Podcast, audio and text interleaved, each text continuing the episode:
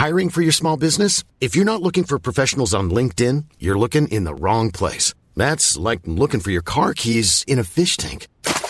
LinkedIn helps you hire professionals you can't find anywhere else, even those who aren't actively searching for a new job but might be open to the perfect role. In a given month, over 70% of LinkedIn users don't even visit other leading job sites. So start looking in the right place. With LinkedIn, you can hire professionals like a professional. Post your free job on linkedin.com slash people today.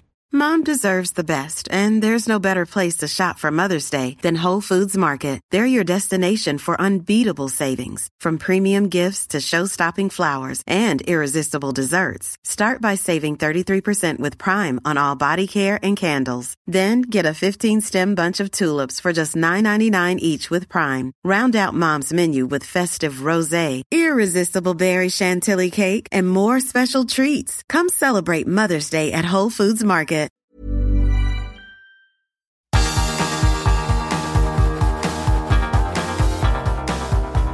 Universo Premier, tu podcast de la Premier League.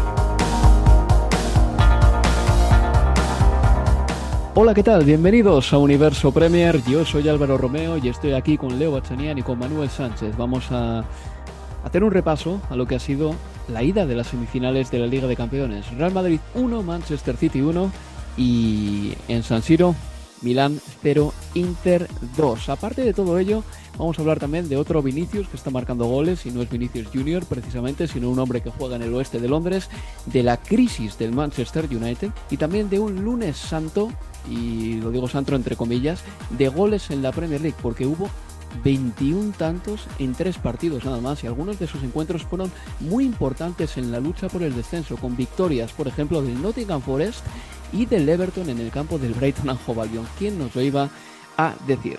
Empezamos ya, entramos ya en materia. Leo, Manuel, hola, ¿qué tal? ¿Cómo estáis? ¿Qué tal? Muy buenas, chicos. ¿Qué tal? Imagino que recuperados ya, ¿no? Del eh, Milán Inter, que es el último partido de hoy. Menudo ladrillo infumable en comparación con el partidazo que vimos ayer entre el Real Madrid y el Manchester City. ¿eh? Coincidiréis con, eh, con, el consenso general que dice que el Milán tiene muy poquito ahí arriba ¿eh? y muy poca materia gris, sobre todo para hacer cosas importantes y para atacar a defensas cerradas. Sí, y sobre todo cuando te quedaste dos goles abajo en los primeros 11 minutos de, de juego, muy pobre. Realmente lo, lo del Milan sin Rafael Leao lesionado, imagino que estarán los fisios, los kinesiólogos trabajando con Leao 24/7 para que llegue al partido de, de, vuelta la próxima semana, porque si no va a ser extremadamente difícil o, imposible realmente pensar en que este Milan pueda dar vuelta a la serie y llegar a, a Estambul para enfrentar al Real Madrid o al, al Manchester City. El Inter yo creo que lo hizo muy bien, sobre todo el primer tiempo, ya en la segunda parte con la ventaja obviamente jugó con, con esa tranquilidad, pero pienso que el partido, si lo estaba viendo un hincha del Tottenham, seguramente pensó, qué increíble, qué chance dejamos pasar. ¿Y uno del Nápoles? Ni te cuento. Más si cabe, ¿no? Ni te cuento ya. Oye, Manuel, eh, Djokovic, que estaba ahí en el campo del Milán, ¿de, ¿de, qué equipo es? ¿Es algún equipo italiano en concreto? Mm, he leído por redes que del Milán. Yo creo que claro. no será no, no, será hincha acérrimo, pero es verdad que él también tiene conexiones italianas. Aparte de que habla italiano, por ejemplo, su agente es italiana, entonces no le habrá sido muy difícil conseguir la, entrada y seguro que también él tiene por ahí algún interés y, por eso ha estado y por eso ha estado en el estadio. A ver, como hacemos en todas las jornadas de Liga de Campeones, la primera pregunta siempre es la misma. ¿Qué es lo que más os ha llamado la atención de esta ida de las semifinales? Empiezo por ti, Manuel.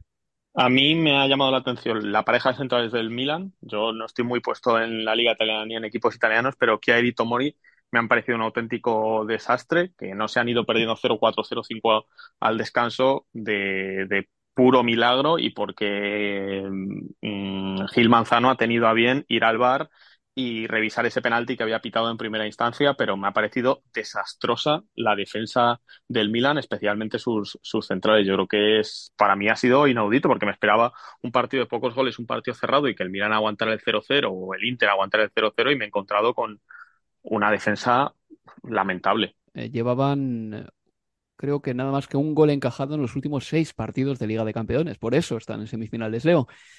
No sé si lo más sorprendente, pero sí, por lo menos los momentos con los que me quedo, y son, son dos, los duelos, las batallas entre Rudiger y Haaland, y Vinicius y, y, Kyle Walker, sobre todo con el abrazo al final del partido entre Vinicius y Kyle mm. Walker. Es algo que me gustó mucho. No hay dos futbolistas que dieron eh, el máximo, probablemente el mejor o de los mejores defensores del uno contra uno del fútbol europeo, como es Kyle Walker, y el mejor, sin duda, en el uno contra uno, y quizás soy el mejor futbolista del mundo, como es eh, Vinicius, y que al final del partido eh, dijeron, macho, te felicito, no, yo te felicito a vos, y se dieron un gran abrazo. Sabes, Leo, que estoy medio de acuerdo contigo, ¿no? Y que en un chat que tengo con mis amigos de Bilbao sobre fútbol me han eh, casi lapidado y me, me, han echado del grupo por decir que creo que Vinicius es uno de los mejores jugadores del mundo en este momento y no uno de los mejores extremos del mundo, no uno de los mejores jugadores de la, de la liga, uno de los mejores futbolistas del mundo.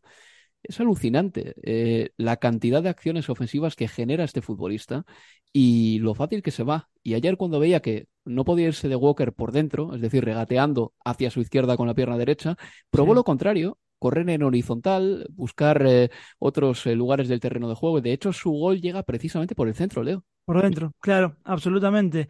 Y ah, empezó el partido, como todos sabíamos, como él siempre hace, pegadito a la raya, haciendo la especie de extremo, pero me parece que, claro, la presencia de, Walker lo fue llevando hacia adentro y termina sacando ese, ese latigazo eh, justamente en esa posición, por detrás de la medialuna de, del área, idéntica posición a lo que después sería en la segunda parte del gol de, de, De Bruyne, en una jugada que nace en algo que el fútbol viejo, moderno y del futuro no van a encontrar jamás solución, que es una pared, un 1-2, el mm. tomá y dámela de vuelta, porque Camavinga arranca la acción en su propio campo, justamente tirando una pared y después así el pase para, para Vinicius. Antes de continuar, eh, vamos a escuchar el análisis de los entrenadores y oímos primero a Carlo Ancelotti. Tenemos que jugar como esta noche en la vuelta en el Etihad. No sé si será posible, igual no se aprietan más por jugar en su propia casa. La estrategia de hoy ha funcionado. No hemos estado preocupados cuando han tenido la pelota y de hecho hemos tenido mucha solidez defensiva cuando la han tenido ellos. En la segunda parte hemos tenido control y oportunidades. Estoy satisfecho. Ese era el análisis de Carleto, que estaba muy enfadado porque en el gol de Kevin De Bruyne eh, la pelota posiblemente salió por uno de los costados. De todas maneras, como el Madrid tuvo el cuero después y luego la recuperó el City, ya mm, empezaba una nueva secuencia, por lo tanto el VAR no revisaba esa jugada, pero sí, la pelota pudo salir, pero estas cosas pasan. Y escuchamos a Pep Guardiola ahora. Really tight game. Uh, congratulations, of course, to the team because this, this scenario, this competition against this team is always so difficult. Ha sido un partido muy nivelado. Estos escenarios son difíciles por la historia y por la calidad del rival. Empezamos bien. Cuando éramos mejores, Camavinga hizo una gran transición y Vinicius marcó un gol increíble. Y luego nosotros hemos marcado cuando ellos eran mejores. Lo de Manchester será una final y tengo muchas ganas de jugar ese partido.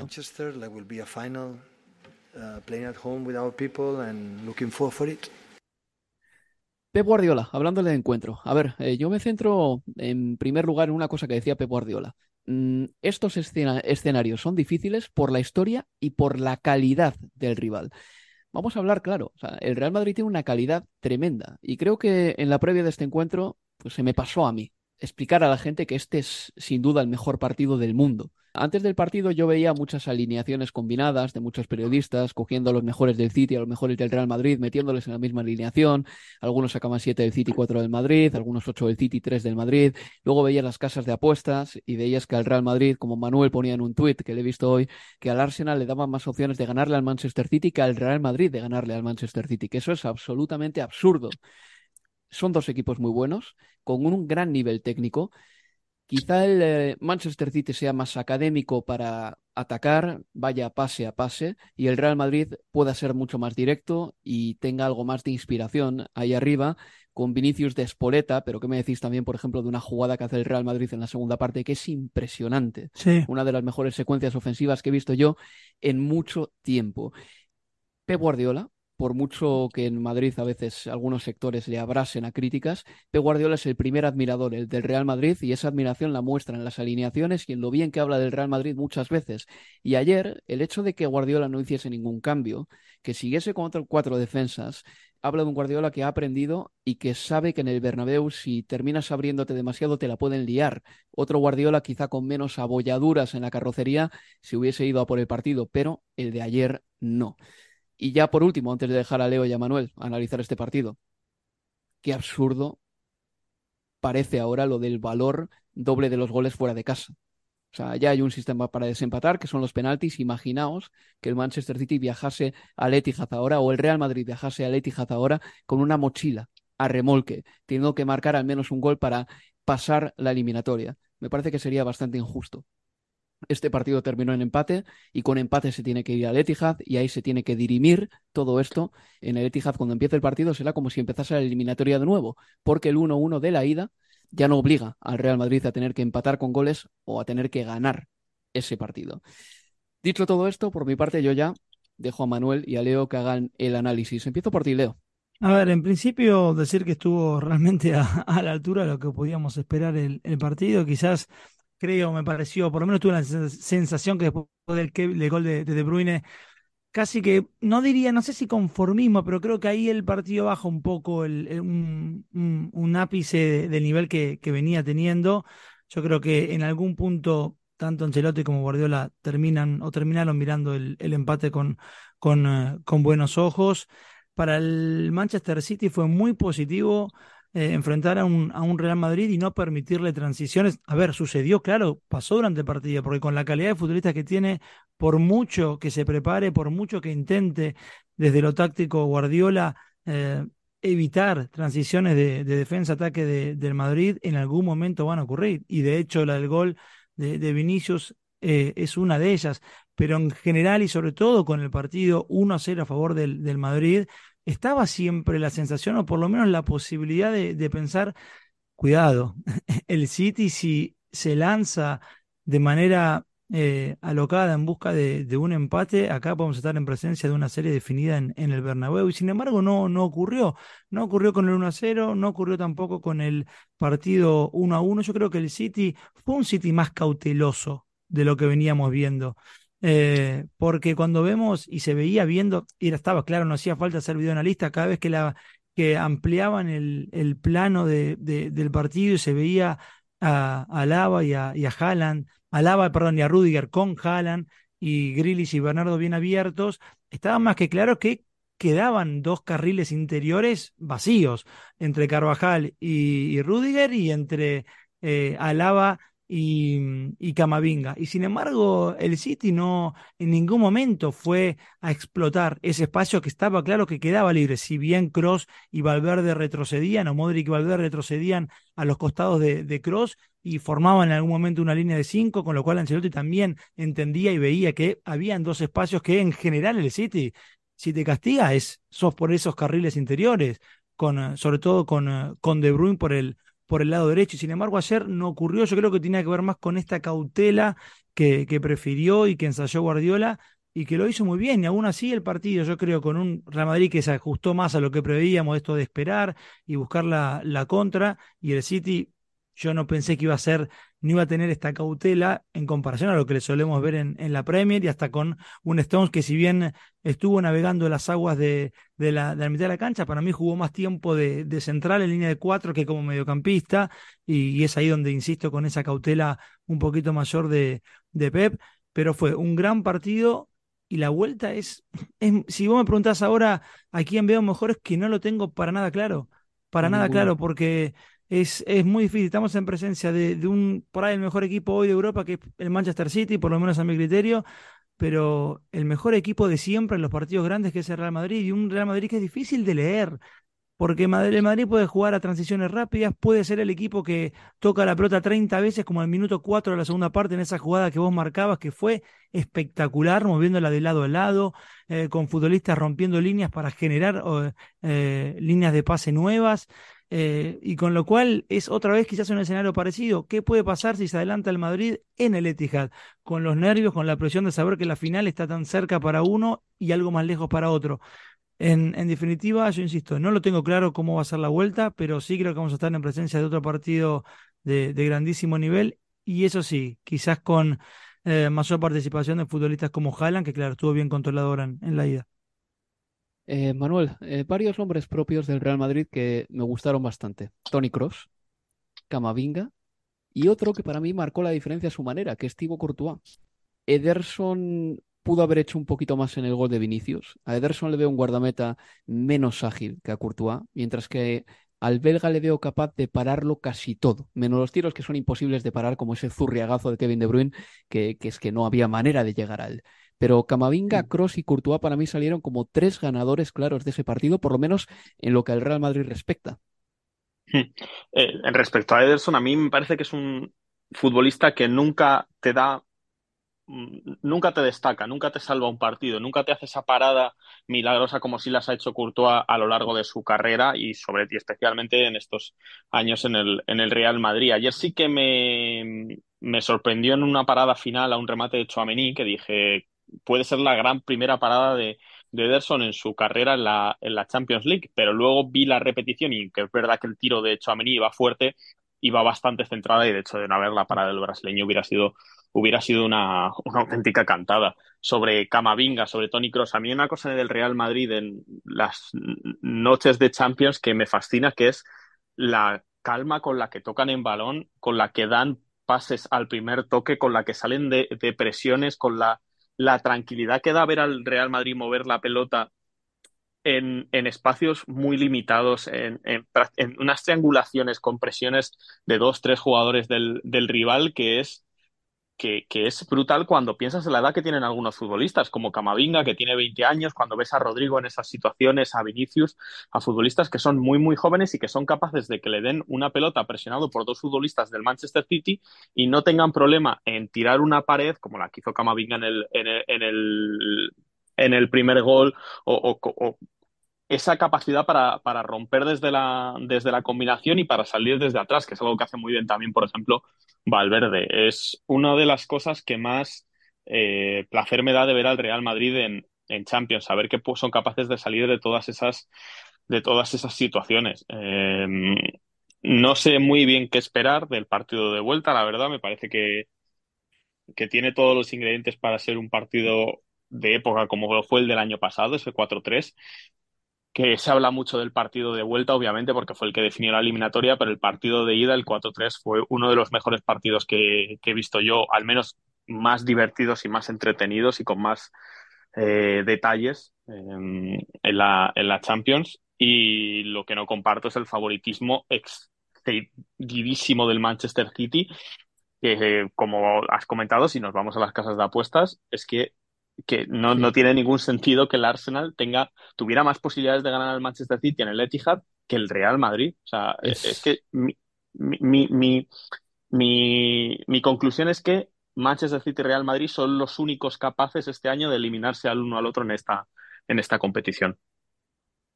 Estoy contigo. Eh, lo de las casas de apuestas, de todas maneras, es una constante. Creo que en general hay una parcialidad y una querencia y una, una, falta de apertura de miras, ¿no? Parece que solo existe la Premier y que los equipos de la Premier son casi siempre favoritos para ganarlo todo en cualquier escenario y no es así. Y desde luego no con ese favoritismo. Tampoco quiero hablar de apuestas ahora, pero que al Madrid eh, que gane ese partido lo, lo, paguen a 4, a 3,75 y que paguen eh, que gane el City a 1,91, a 2,10, es que es absurdo y está desproporcionado. Pero Manuel, mm, mira, tú que eres del Real Madrid, me gustaría preguntarte una cosa, porque esta es una cosa que yo creo que llevamos ya tiempo mm, apuntando aquí, y es el hecho de que el Real Madrid a veces se percibe a sí mismo de una manera algo sesgada e incompleta. ¿En qué sentido? Muchas veces se habla de las remontadas, del espíritu de Juanito, de los 90 minuti molto longhi en el Bernabéu y todo eso. Vale, bien, perfecto. Es verdad, el Real Madrid tiene carácter y sabe lidiar con los partidos de Champions. Pero se habla menos quizá de que esta plantilla del Real Madrid tiene una calidad enorme. Y yo aquí no estoy haciendo un panegírico del Real Madrid porque sí, toca porque está en una semifinal de Champions y el City, que nos parece técnicamente muy superior al resto de equipos de la Premier, se ha encontrado con un equipo que técnicamente está a su nivel por lo menos a su nivel. Y eso también hay que decirlo. Este equipo del Real Madrid tiene un montón de calidad en, las botas de muchos jugadores. Calidad pura, calidad técnica. Cross, Modric, Alaba. Mm, te estoy hablando de Camavinga ahora mismo. Vinicius, Rodrigo, Benzema. Son auténticos estilistas. Hmm, es, que, es que la, la historia o el orgullo no te saca la pelota jugada. No, la historia de orgullo no te hace la jugada que, hemos comentado que acaba con ese disparo de Benzema arriba. Eso no te lo da la historia, eso te lo da la calidad, la clase, eh, el entrenamiento, el conocer a tus compañeros, que esto es muy importante. Los jugadores del Real Madrid, en muchos de ellos llevan un 10 años juntos, 12 años juntos. Eso obviamente te forja de una, de una manera diferente, porque obviamente el Paris Saint Germain tiene muchísima calidad, pero el Paris Saint Germain no hace estas, no hace estas cosas. Y, así con, tanto, con tantos otros equipos que fichan en calidad, pero el Real Madrid la ha fichado y la ha moldeado durante muchos años y ha sabido adaptar a futbolistas mucho más jóvenes como Rodrigo, Vinicius, Camavinga, Chouameni, por ejemplo. Pero sí, no, no se puede circunscribir todo lo que hace el Real Madrid por la historia o por la suerte. Esos son momentos puntuales. Cuando estos momentos puntuales se repiten en la historia continuamente, ya no se habla, no se puede hablar de suerte, hay que hablar de otra cosa. Y leo una cosa sobre el Manchester City, que Pep Guardiola no hiciese ningún cambio, es algo que no nos sorprende a los que vemos mucho la Premier, pero hace una semana Pep Guardiola estaba hablando de que había jugadores suyos que estaban exhaustos y me imagino que muchos serían titulares en el Santiago Bernabéu. Es muy probable que este fin de semana haya un vuelco muy importante a la alineación del City para su partido contra el Everton. Este, de acuerdo con eso, yo creo que vamos, van a haber muchos cambios en, en ese partido. Y y si bien no, no nos sorprende, está claro, porque no digo que es cuestión de cada fin de semana, pero sí ha sido habitual en Pep eso de quejarse de, de, los, de que la Premier no tuviera cinco cambios y no hacer probablemente ni siquiera los tres en, en algún momento, o de, hablar de futbolistas o plantel agotado físicamente a esta altura de la, de la, de la temporada y aún así ir al Bernabéu en el partido más importante del año y tampoco hacer cambios. Dicho esto, creo yo que el partido ayer quizás sí pedía, por lo menos desde mi visión, eh, el ingreso de, de Marés o de Julián Álvarez, podía haber sido fuerte, pero yo, creo que un cambio en un momento el partido le pedía al City. Yo creo que tiene que ver de vuelta con lo que hablaba antes, con esta cuestión de, de quien tiene un plan algo más cauteloso de costumbre y está sacando un resultado que es positivo empezando la vuelta, más allá de que no sepamos pensar bien qué puede ocurrir en, en el partido de regreso en el, en el Etihad y esta cuestión de, de no tocar absolutamente nada cuando por lo menos para en neutrales de afuera decíamos, pero ¿y si el partido no está para Julián, no está para Real Madrid, para tener algo más de uno contra uno por, por banda, o Julián que sabe flotar por detrás también de, de Jara, no puede jugar como segundo delantero como lo ha hecho en la temporada, pero, pero sí es verdad que sorprende un poquito o, contradice aquel audio que escuchamos el fin de semana, esto de, de un City cansado y no hacer cambios en el, en el Bernabéu después. Pues vamos a hacer una pausa y seguimos hablando de este partido porque todavía quedan algunos temas pendientes del encuentro del Santiago Bernabéu.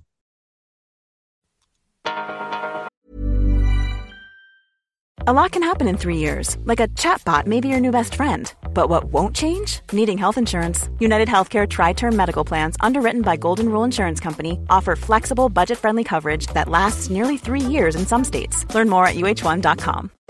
Since 2013, Bombas has donated over 100 million socks, underwear, and t shirts to those facing homelessness. If we counted those on air, this ad would last over 1,157 days. But if we counted the time it takes to make a donation possible, it would take just a few clicks. Because every time you make a purchase, Bombas donates an item to someone who needs it. Go to bombas.com slash ACAST and use code ACAST for 20% off your first purchase. That's bombas.com slash ACAST, code ACAST. Mom deserves the best, and there's no better place to shop for Mother's Day than Whole Foods Market. They're your destination for unbeatable savings, from premium gifts to show-stopping flowers and irresistible desserts. Start by saving 33% with Prime on all body care and candles. Then get a 15-stem bunch of tulips for just $9.99 each with Prime. Round out Mom's menu with festive rosé, irresistible berry chantilly cake, and more special treats. Come celebrate Mother's Day at Whole Foods Market. Universo Premier, tu podcast de la Premier League.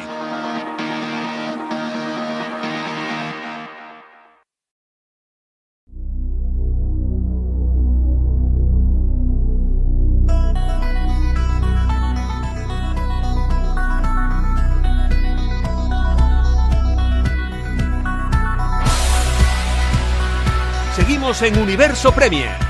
Continuamos en Universo Premier. Yo soy Álvaro Romeo y estoy bien flanqueado por Manuel Sánchez y Leo Bachanian. Eh, estábamos hablando del eh, Real Madrid 1, Manchester City 1 y tenía dos temitas pendientes nada más. Uno, si Pep Guardiola se atreverá en algún momento a jugar con otro tipo de laterales en su carrera si termina ganando la Champions porque me da la impresión de que eso de jugar con gente tan grande, tan alta, es precisamente para evitar lo que le pasó el año pasado en el Santiago Bernabéu con ese balón centrado que remató Rodrigo de aquella manera y terminó matando al Manchester City. Yo creo que a partir de ese partido Pep dijo, hasta aquí hemos llegado, en mi propio área no me hacen daño una vez más. Y me pregunto si cuando se quite la espinita de ganar la Liga de Campeones, que no la gana desde 2011, si Pep Guardiola será otra vez quizá más aventurero, ¿no? Con los laterales en Champions, porque este Pep es distinto al de hace muchos años. Es un Pep, como digo, como más resabiado. Sabe perfectamente que si pierde el control de los partidos, sus equipos sufren. Esa sería mi primera pregunta para mi panel de expertos. Y la segunda, ¿por qué leches Carvajal terminó sin ser amonestado en el partido de ayer después de mandar a Jack Grealish directamente a la valla publicitaria?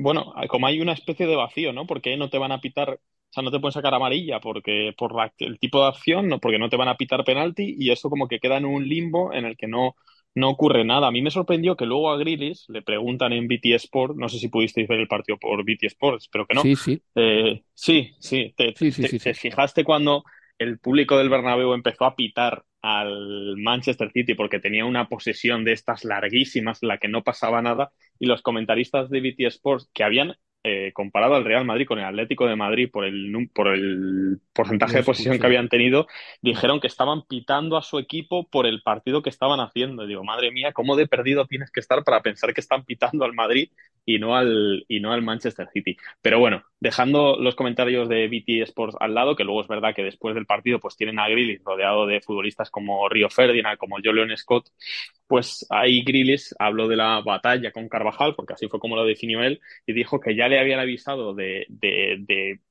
de, cómo es Carvajal, de lo que te exige, él dijo que, que, había disfrutado de la batalla con él, pero dijo que, y esto también concuerda un poco con lo, lo, que hemos hablado del cansancio, dijo que nunca en su vida había tenido calambres y que esta vez lo tenían los dos gemelos. Ya sabemos también cómo son los gemelos de, de, de Jack Grealish. Pues yo creo que eso también habla de lo que exige Carvajal en un partido de, de esto, porque, bueno, es un perro viejo y sabe lo que tiene que hacer y lo que no. Y yo creo que ayer volvió a hacer otro gran, vamos, otro gran partido, eh, Dani Carvajal. Y en cuanto a lo de, en cuanto a lo de los cambios de Guardiola, fíjate que estamos acostumbrados a que Guardiola experimente en partidos de estos, ¿eh? en lo difícil que es acertarle una alineación a veces en este tipo de encuentros. Y yo creo que todos teníamos claro cómo iba a salir ayer Pep Guardiola, qué jugadores iba a poner sobre el terreno de juego. Y hoy que me preguntaban, ¿va a hacer algún cambio Guardiola para el partido de vuelta? Yo pensaba, pues lo, pues lo lógico es que no, lo lógico es que jueguen estos mismos, incluso si Nazan a qué se, se recupera. Digo, es que no veo motivo para que Guardiola cambie, pero con Guardiola siempre tienes esa duda de si va a experimentar, de si va a meter algo que tú no te esperas y que cambia de un modo para bien o para mal el, rumbo de, un partido y en este caso también de una eliminatoria.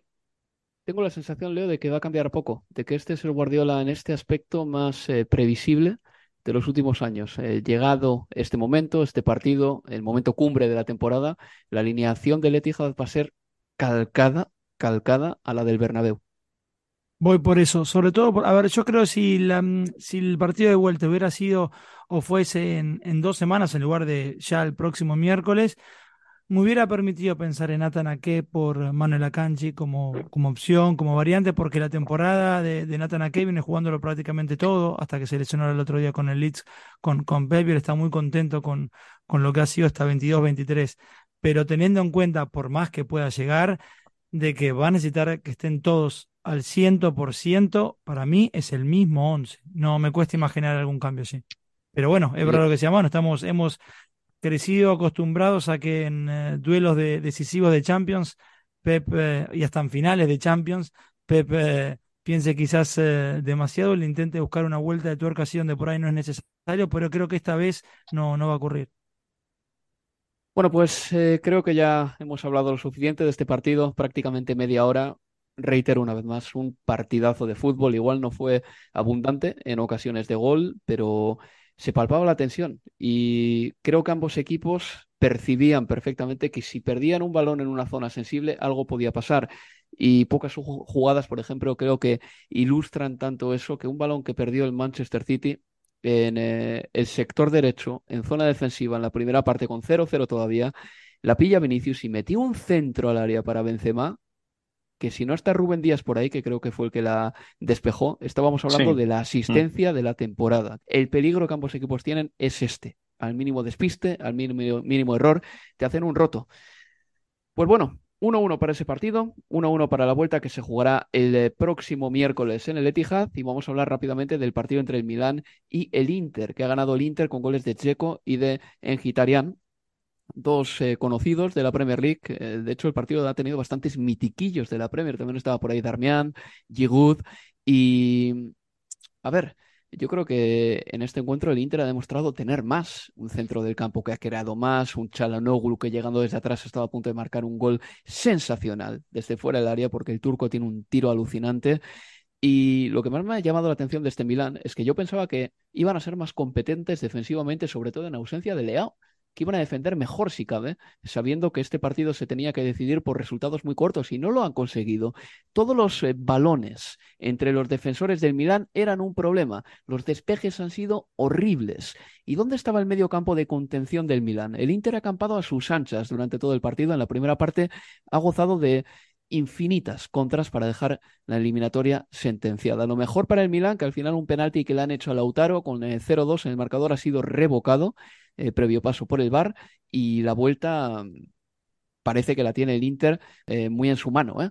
Sí, absolutamente. A mí hubo nombres propios que me encantaron del Inter. El primero, Federico Di Marco, allí por esa banda izquierda, me parece que hizo un partido enorme. Insisto, sobre todo la primera parte, que fue una muy buena primera parte de, del, del Inter. El gol de, Checo para abrir el partido es, un golazo, pero no entiendo bien lo que hizo allí el capitán David de Calabria. Primero, cómo quedó emparejado con, eh, con Checo, alguien que físicamente iba a perder todo el día con el, bosnio, pero es que ni siquiera hubo un de, sacar la pierna. Yo creo que no tenía prácticamente referencia de nada, ni del balón, ni del futbolista, por más que estuviera que estuvieran eh, agarrados o que intentara sostenerlo, abrazándolo hacia atrás el capitán del Milan al, al bosnio. Hubo un buen primer tiempo de, de, Lautaro, de Lautaro Martínez, me gustó también. Eh, yo creo que se la debe haber pedido, me quitarían, imagino, le debe haber gritado, no sé si en armenio, en italiano o en qué, pero o eso o la visión periférica de, Lautaro para dejar pasar la pelota en el segundo tanto de, del, eh, del, Inter, del Milan, dentro de lo que ya hablamos de, un equipo muy pobre sin Rafael eh, Leao, me quedo con Tonali, el que más, eh, el que más lo buscó y, probablemente futbolista de, mejor pie del conjunto de, de Stefano Pioli. Lo que decía Manu, lo de los centrales fue un show realmente de, del horror. Yo no sé si creo que Tomori, si lo estaba viendo Southgate el, el partido, bueno, bajó un, un, casillerito. A mí lo que más me ha llamado la atención ha sido la capacidad que ha tenido la zaga del Milán Manuel para meterse en problemas ella solita, porque en el penalti que le hacen al Lautaro, yo creo que toda la ventaja tenía que ser para los dos centrales que estaban mm. ahí. Para Kerr, claro.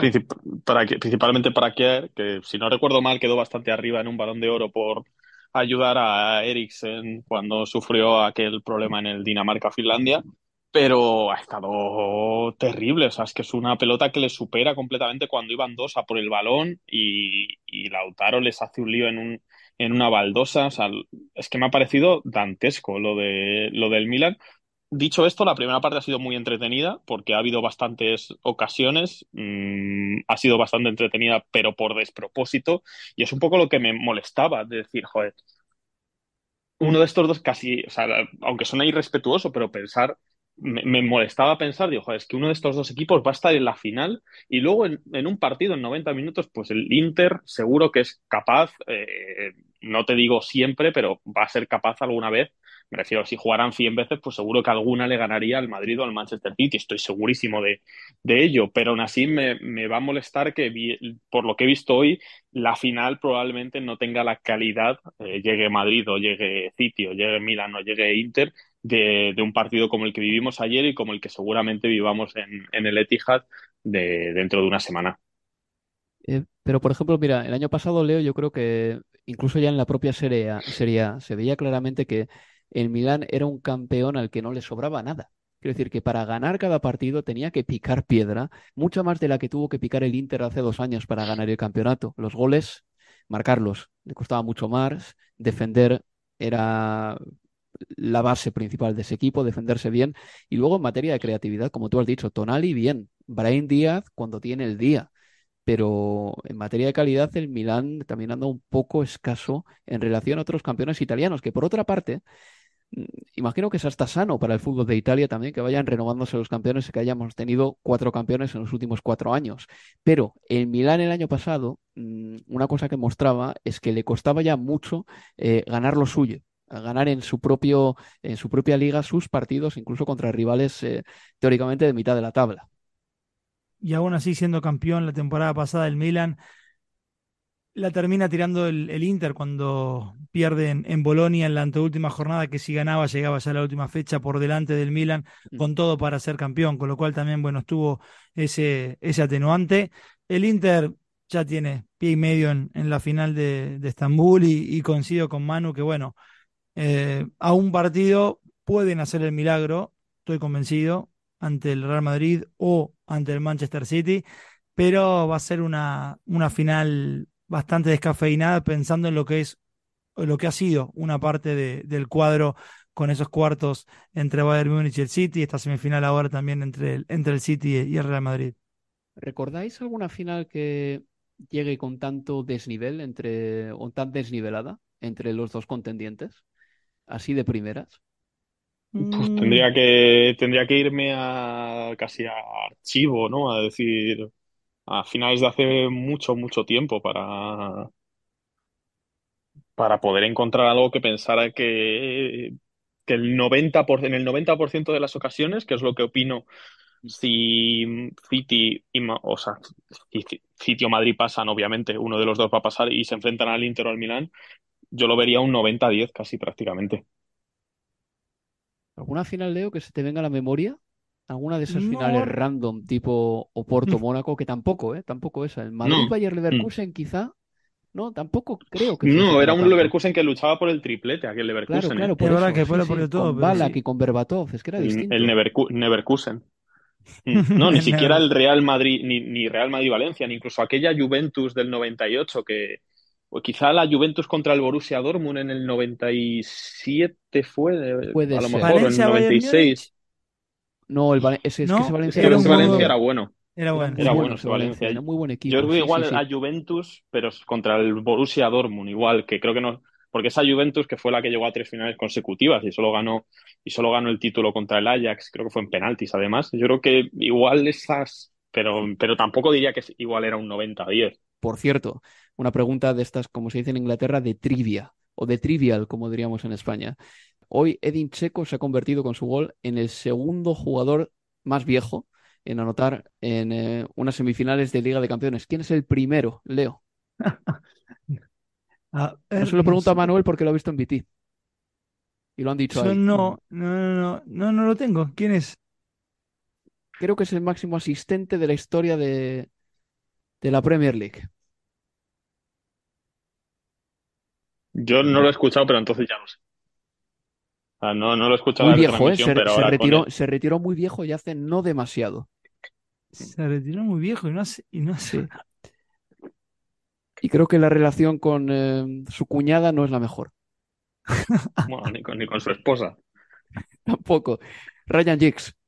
Oh, ahí está, ok, Ryan Giggs. Pues hoy Edin Checo, aparte de hacer eso, le ha hecho un caño a Fikayo Tomori, que yo creo que es el primer caño que ha tirado en su vida en su vida. Gran noche para el delantero bosnio. En fin, pasamos a la Premier y hablando de Ryan Giggs, hablamos también ya del Manchester United que ha entrado en un momento de dudas, en el peor momento de la temporada, Leo. El otro día cayó contra el West Ham United y ahora mismo de repente se le empieza a complicar la Liga de Campeones. Sigue dependiendo de sí mismo, sí, pero el Liverpool parece que está sumando de a tres siempre y al Manchester United le está costando Dios y ayuda sacar los tres puntos. Sí, es un eh, terreno demasiado gelatinoso para lo que pensamos que iba, para cómo venía la temporada y para cómo pensamos que iba a terminar con mayor tranquilidad para este Manchester United y sin embargo se está complicando y Y está, y sobre todo por cómo está el Liverpool, porque el Liverpool está encarando el cierre de la temporada y la posibilidad de, de Champions con el plantel finalmente sano, con todos a disposición, con Diego Jota que está ya casi, te diría, en, en, su nivel, con Luis Díaz que cada vez que entra lo está haciendo muy bien. Eh, en defensa sigue siendo así el lugar donde por ahí este Liverpool aún eh, sigue sin, eh, sin convencer, pero con Alexander Arnold reconvertido en la mitad de la cancha, también dándole mayor autoridad a un equipo que no, que no la tenía desde lo futbolístico. Yo te digo, lo veía muy complicado hace una semana o diez días atrás la posibilidad de que Manchester United se quedara fuera de, de, de Champions y de la misma manera me parecía muy difícil o imposible que el Liverpool a esta altura pudiera descontar los puntos necesarios para entrar, pero con un Ten Hag que yo insisto con algo que para mí me sorprende o a esta altura ya no, que nunca o que en general nunca se autocrítica, siempre el futbolista tiene la culpa de algo en la visión de, de Eric eh, Ten Hag.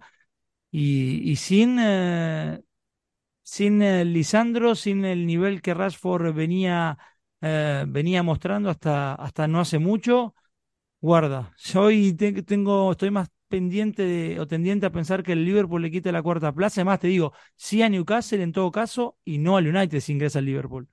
Es que el calendario del Liverpool, Manuel, es contra el Leicester en el King Power el lunes. Luego contra el Aston Villa en casa, que no será fácil, pero sigue siendo el favorito en ese partido. Y el último va a ser contra el Southampton. Y el Southampton lleva a estar en la picota en el último partido de la Premier. El United tiene que sacar 9 de 12 para estar en Champions. Pero es que el Liverpool creo que le va a forzar a tener que sacar esos 9 de 12. Mm, sí, la sensación es que el Liverpool va a sacar los nueve puntos en estos tres partidos, sin ser un Liverpool brillante, ¿eh? porque no ha sido, no estamos hablando de que Liverpool haya sido un gran Liverpool en los últimos partidos, y de hecho los ha ganado por la mínima y dejando bastantes dudas, como el día del, del Fulham, pero mm, ha sido un poco dramático, está siendo un poco dramático el Manchester United, porque mi sensación iba con la, como con las de Leo, eh, de que el equipo a estas alturas ya iba a tener sentenciada la cuarta o la tercera plaza, que no iba a haber ni pelea por la, por la Champions League, porque Newcastle y Manchester United lo tenían muy de cara para sentenciarlo con varias semanas de, de, anticipo.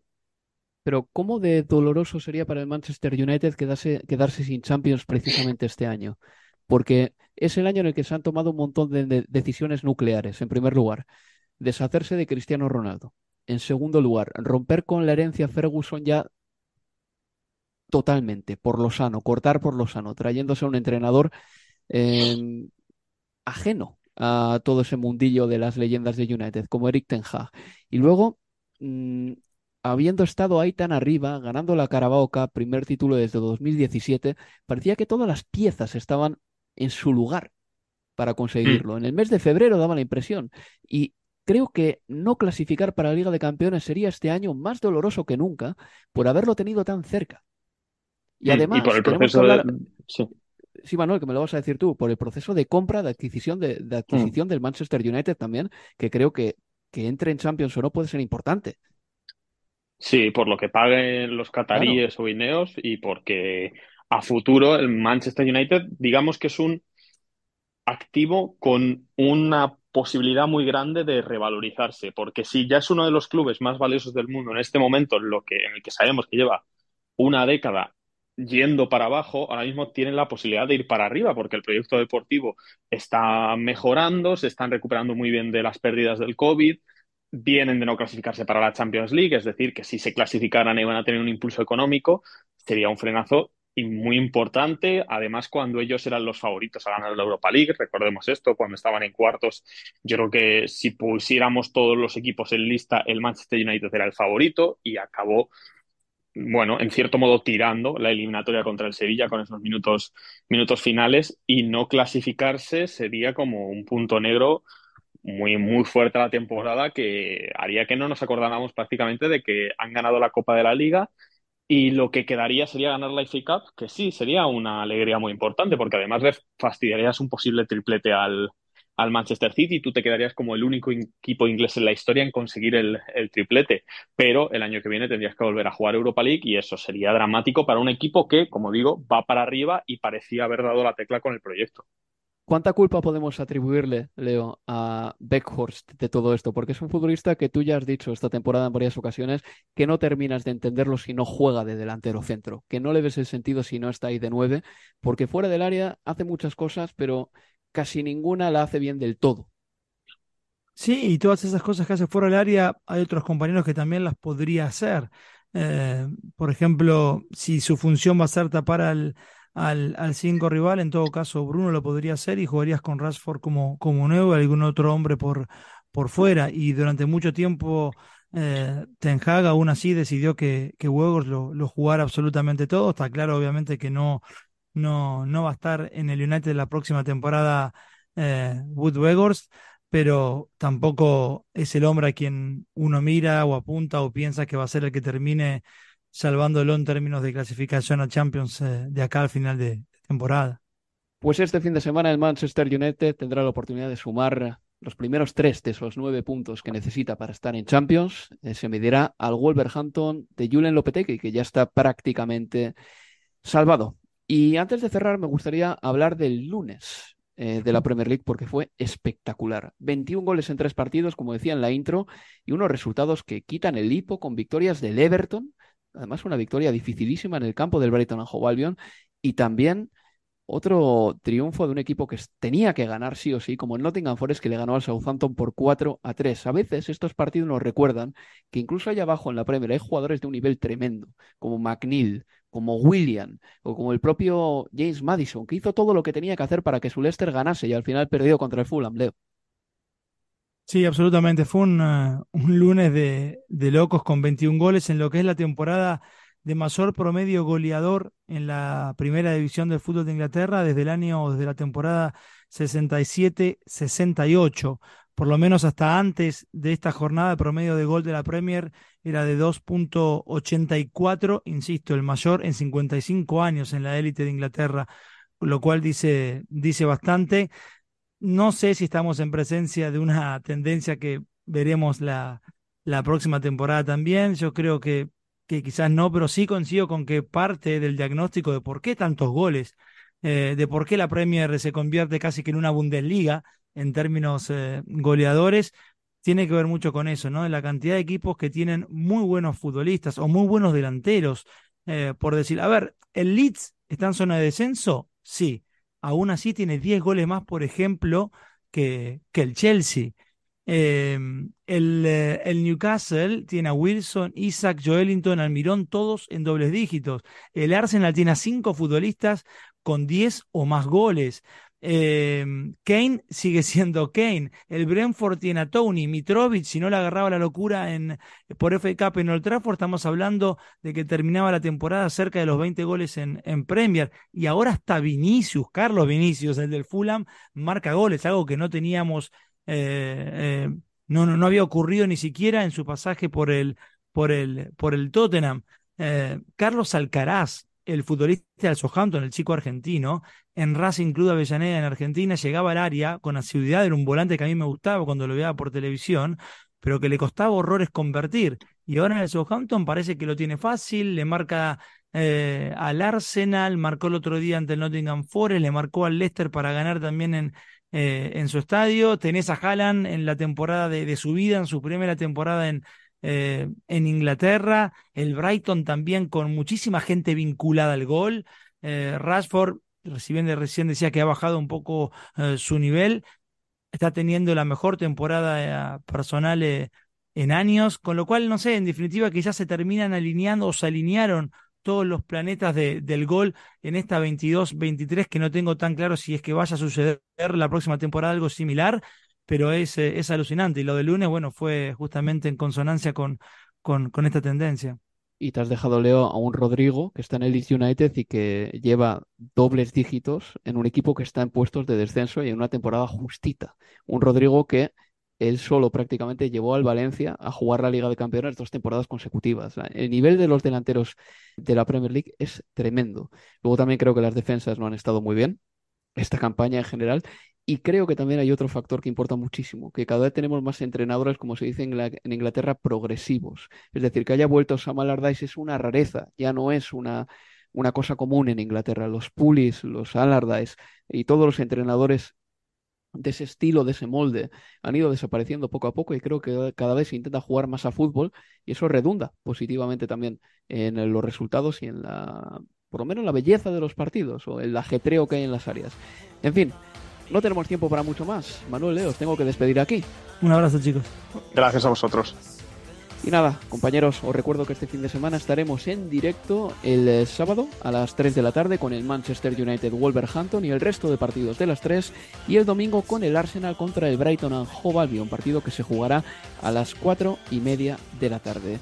Se despide de todos vosotros Álvaro Romeo. Adiós amigos, adiós.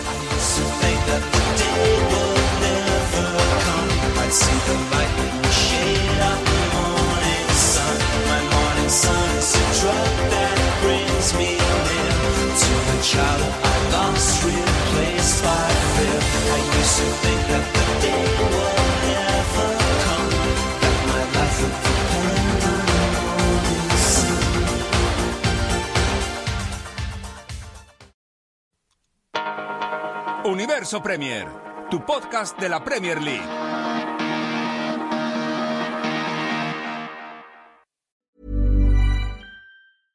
Mom deserves the best, and there's no better place to shop for Mother's Day than Whole Foods Market. They're your destination for unbeatable savings, from premium gifts to show-stopping flowers and irresistible desserts. Start by saving 33% with Prime on all body care and candles. Then get a 15-stem bunch of tulips for just $9.99 each with Prime. Round out Mom's menu with festive rosé, irresistible berry chantilly cake, and more special treats. Come celebrate Mother's Day at Whole Foods Market. When you make decisions for your company, you look for the no-brainers. And if you have a lot of mailing to do, stamps.com is the ultimate no-brainer. It streamlines your processes to make your business more efficient, which makes you less busy. Mail checks, invoices, legal documents, and everything you need to keep your business running with stamps.com. Seamlessly connect with every major marketplace and shopping cart Schedule package pickups and see your cheapest and fastest shipping options from different carriers with rates up to 89% off USPS and UPS rates. And with the stamps.com mobile app, you can take care of mailing and shipping wherever you are. Make the same no-brainer decision as over 1 million other businesses with stamps.com. Sign up with code program for a 4-week trial plus free postage and a free digital scale. No long-term commitments or contracts. That's stamps.com. Code program.